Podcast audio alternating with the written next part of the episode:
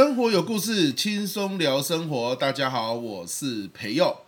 很多人都知道我的职业是一名讲师，啊，四处上课，跑来跑去演讲，全台湾四处跑，甚至呢，有时候会到国外去。但是呢，我通常演讲，因为到这个年头已经十年多了吧，哦，详细几年我都没有计算啦，有点忘记啊。我我就比较懒。其实讲师应该要做一件事，比如说，哎呀，我每年演讲的时数大概是几个小时，演讲的场次是多少，应该要有这样的记录。因为你看，你年终的时候把这些时数或是场次放到 FB 或 IG，其实会让人家印象很深刻。是一种宣传，也是一种自己的记录。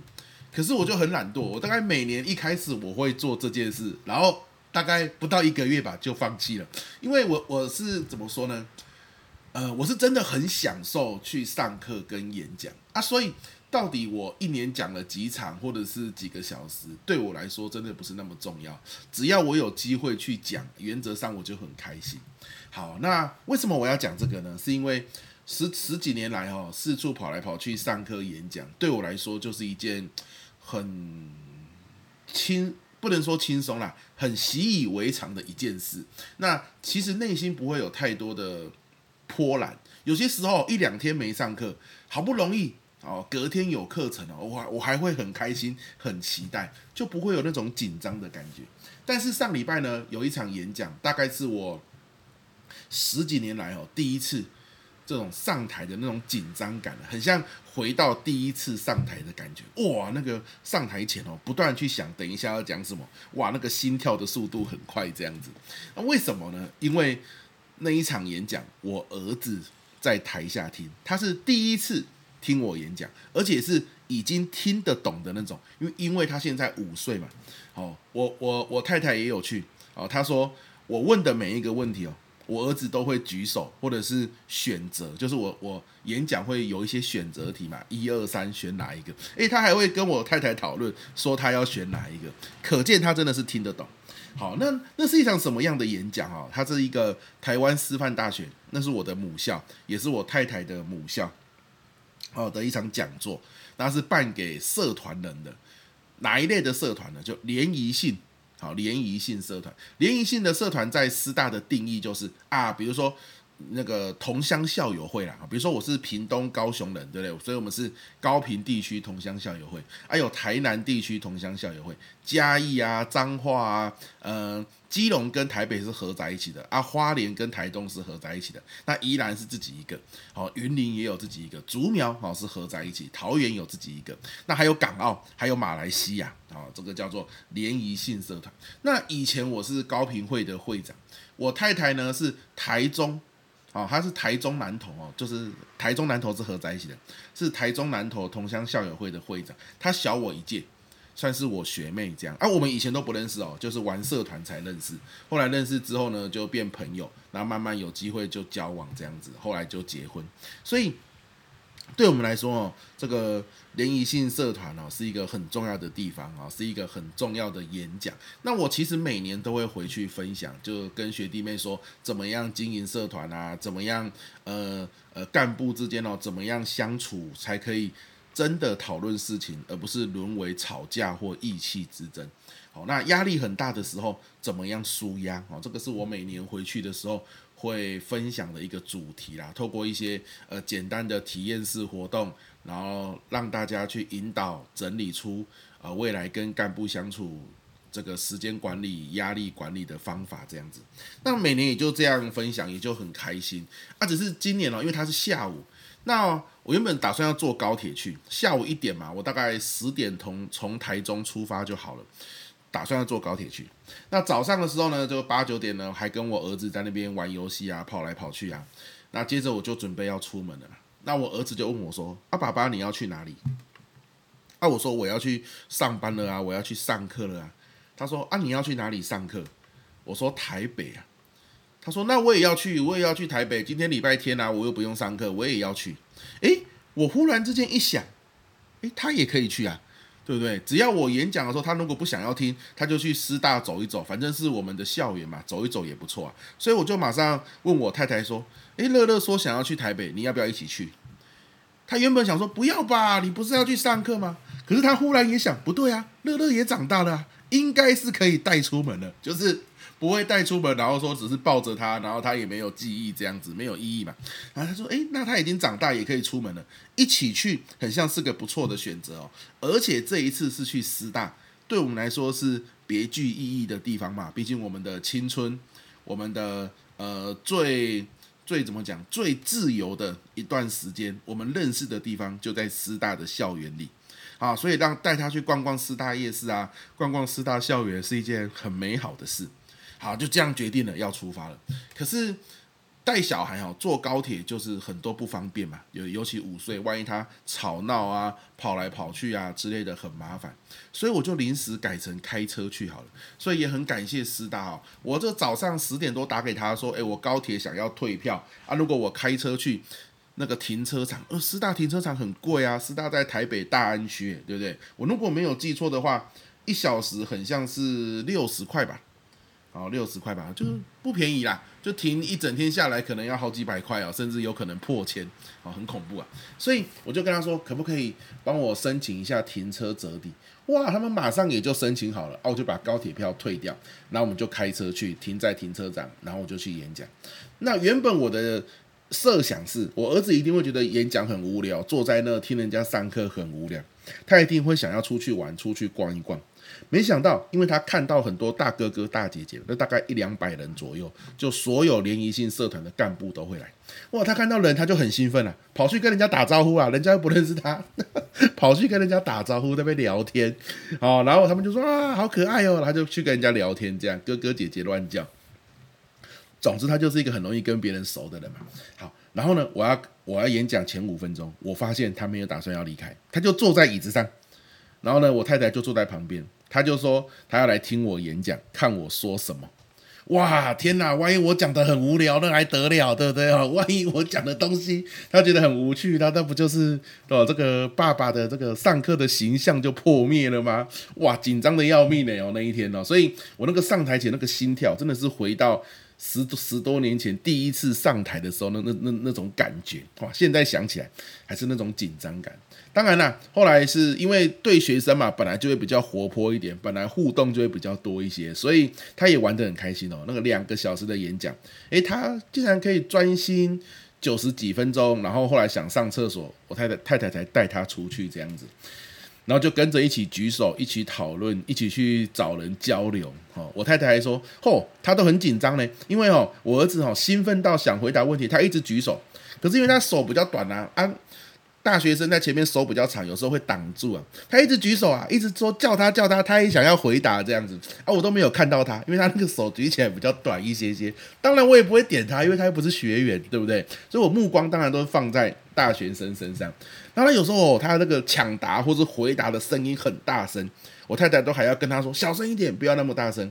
可可是其实我前面都没有听到。可是意思就是说他其实。参与度算很高的啊，就对我这个上台演讲的印象算是不错哇，那个真的是很开心的一件事情了。我还印象很深刻，我那时候一上台，我就跟大学生说，我们常常说社团就是一个家，对不对？但是我们听听而已啊，我们心里都知道，其实社团不是我的家嘛。为什么？阿爸，你要零用钱的时候，社团会给你吗？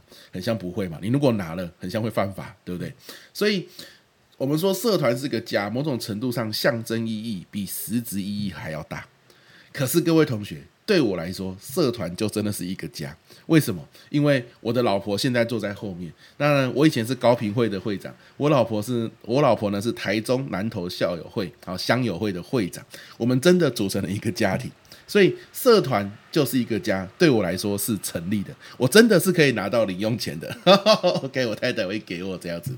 好，那这这，我觉得这个这个开场，我也觉得说是蛮有意义的啦。我我的意思是说，回到一个真的是我们家的地方哦，然后一个有特别意义的地方，然后我儿子在这个有特别意义的团体里面，第一次听我上台演讲，我我忽然之间觉得。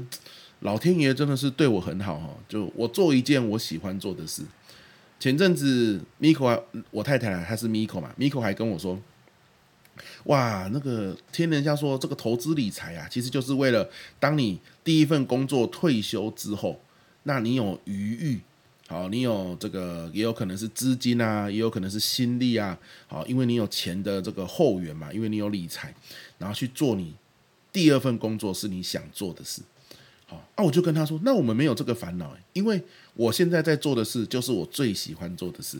我国中的时候不止一次，好跟自己说，如果我以后哦可以以演讲为工作，靠四处演讲赚钱，那是多开心的一件事。我国中哦看那个讲师来我们学校周会演讲，我我就已经有这种想法，我就很羡慕可以站上台演讲说话，然后让别人就是听了有收获的人。国中、高中、大学这种想法一直在我的大脑里面，从来没有跑掉过，所以我总是会去参加那一种可以上台，不管是演戏也好、讲话也好、分享也好的营队或者是社团。那现在我就在做这份工作啊，所以我真的是觉得哇，那一直到现在哦，我都觉得很开心，每一次可以上台，十几年了。每一次可以上台可以讲话都很开心，虽然有些时候效果不如预期，可是当你觉得很沮丧，觉得怎么会这样的时候，你我就会去回想说，你不要忘记你正在做一件你最喜欢做的事。那效果不如预期，就是调整就好了。好，已经没有人像我那么幸运，可以做自己喜欢的事情了。这样子啊，结果呢，没想到老天爷对我还那么好，我在做我喜欢的事情，在我一个最有意义的一个团体里面。我儿子竟然在那个地方第一次听我演讲，哇，真的想起来都觉得很有 feel 啦，哈，很感动。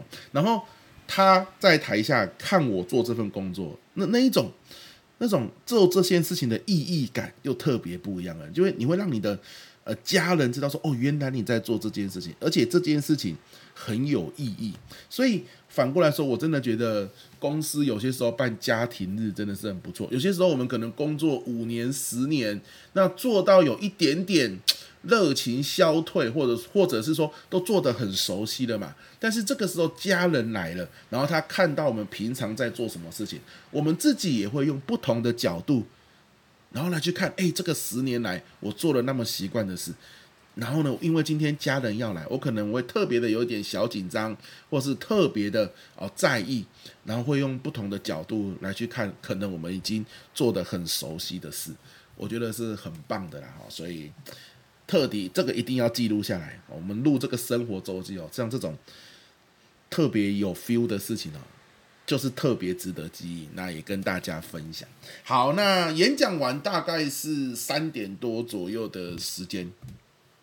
那小插曲就是下一场讲，就是我讲完是三点嘛，啊，三点到五点又有下一位讲师啊，所以这些学生也蛮辛苦的。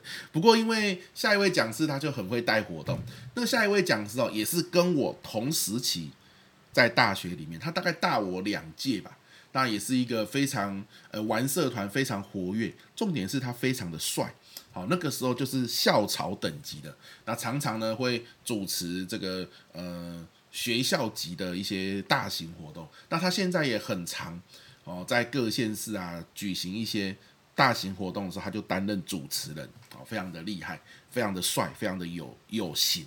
那我我我太太以前哦也是把他当做这个白马王子或者是梦中情人这种等级，所以三点结束的时候，我们本来就应该要离开了，尤尤其是因为我那个停车场要折扣，怎么折呢？是。这个现场的工作人员他会用他的职员证，好啊，我要去逼那个职员证就会有折扣，就是职员有折扣嘛，这样子，好，就会从六十块变成免费。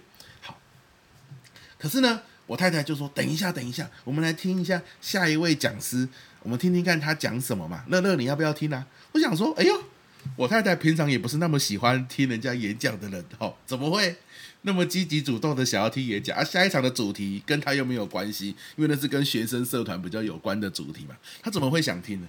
我仔细一看讲师名单，我才恍然大悟，要求啊，他的白马王子要来演讲了，好啊，所以哦，哎，那个来了，大家赶快拍照嘞，我还有拍一张他在拍他照片的照片，好啊，这个 OK 啦，这个怎么讲？不是曾经。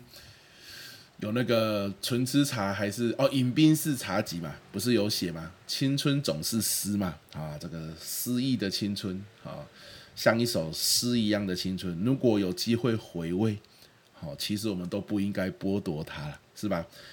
不不容易啦，不容易。好了，那这个小插曲，然后结束之后，我们就去。原本哈，你看哦，原本我们是想说师大是母校嘛，啊，乐乐都没有逛过，所以三点结束的时候呢，我们来去逛一下师大，或者逛一下师大夜市。但是因为那一天天气不错，你说天气不错不是很好吗？刚好逛，不是天气不错就会很热。啊，我跟我太太最讨厌很热的感觉，所以呢，马上决定不要去逛师大，我们回到。我们曾经住最久的一段时间，就是新店的碧潭。你如果坐捷运哦，就是最后一站，好，新店捷运站。那以前我们住在哪里？我们住在新店捷运站出来，共购宅，就是捷运站正楼上，它有一一一个很高的大楼，就是我们以前住的地方。我们租房子在那里，所以。以前碧潭不是都有划龙舟嘛？端午节划龙舟，其其实就在我们旁边，但是我们一次都没有看过。原因是什么？刚刚已经跟你讲过，因为我们很怕热啊。端午节超热，然后划龙舟不知道为什么都要选在中午。我印象很深刻，搬过去第一年，我们想说，哇塞，端午节嘛，有划龙舟嘛，一定要去看一下，算准那个决赛的时间哦，来去给他凑个热闹，然后。决赛就大概中午左右，热得要命了那时候。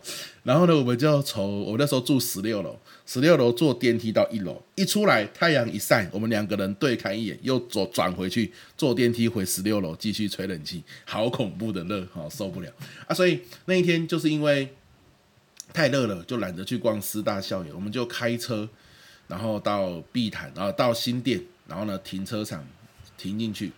就想说去碧潭走一走好了，碧潭毕竟是一个潭嘛，好，然后开车过去大概也就快四点多嘛，好，所以也比较凉一点啦，好，然后去吃一下以前常吃的晚餐的餐厅哦，我太太喜欢吃酸辣面啊，那一家酸辣面特别酸特别辣，她就想要去回味一下，好，所以我们就到碧潭。那我会讲这一段是想要跟大家说，有些地方有些地方哦，可能我们去很多次了，你就想说再去一次，很像也无聊。哎呀，反正有去过就好了，不要再去了。可是其实哦，只要一个因素改变啊，或许哦，你你就算是就地重游，也会有很多不一样的回忆。比如说时间因素改变了，我们已经大概也没有多久，大概六七年吧，没有到碧潭了。结果我们发现，原来碧潭它整个捷运站哦，二楼已经变成一个商场了，你知道吗？以前呢都是空空如也，以前招商没有成功嘛，哇，现在变成一个商场，哇，又有无印良品，又有全联，好，又有宝雅，哎，全部都在那边呢。我现在现在住那边超好的，然后又还有电动游戏，你知道，就是那种就是那种儿童的电动游戏，可以可以玩什么那个。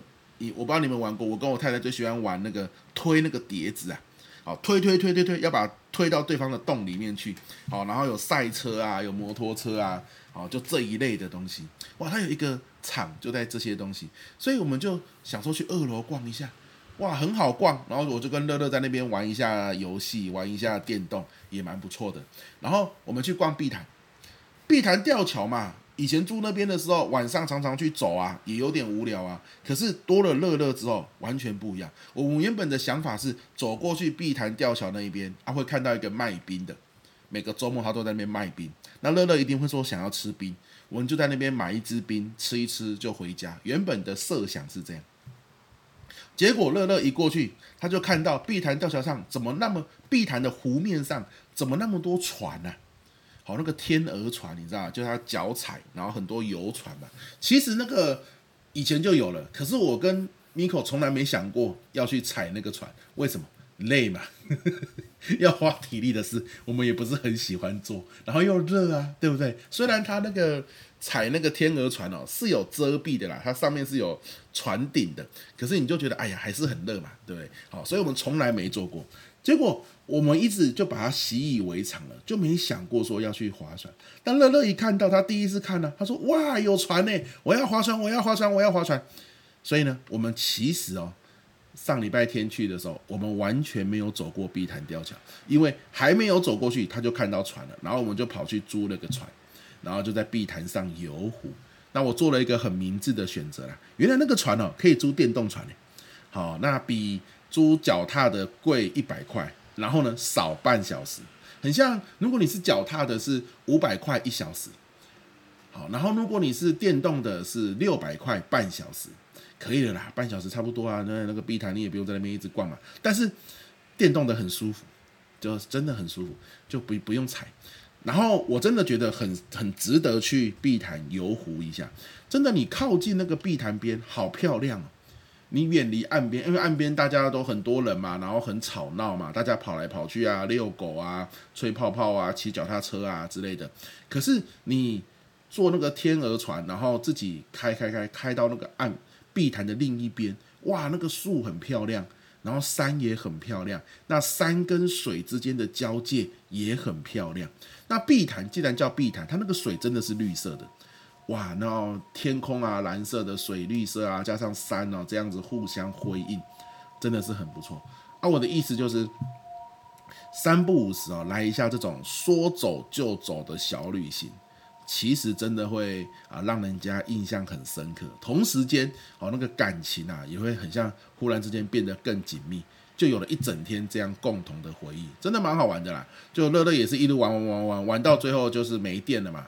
然后坐车回去的路上，他一上车就睡着了，一路睡回台中，就是放电放得很彻底啊。其实就有很多美好的回忆啊。我后来问他说：“那一天你还记得什么？”诶，都记得很清楚诶，可见他也是觉得这种意料之外的旅行很开心。好，你有多久没有来一趟说走就走的旅行啦？啊，这一次周末啊，说不定就跟你的家人约一下，直接就出发了，对不对？好，你。工作很长一段时间之后，是不是有一点点忘记哦？当初工作的那种紧张感呢？诶，有机会的话也可以啊。当然了，这个就可遇不可求啦，就，要要看公司嘛。如果有家庭日的话，真的邀请家人来哈，看看你平常工作的环境在做什么事，好，也会产生不一样的火花哦。好，那这一集很像我只想讲这件事情而已，因为其他事情呢，跟这一天。这一天的精彩程度，然后呃意外程度，然后值得纪念的程度比起来，很像没什么好记录的啊，所以我们这一集就到这边啊，你也来一场说走就走的小旅行吧，我们下一集见，拜拜。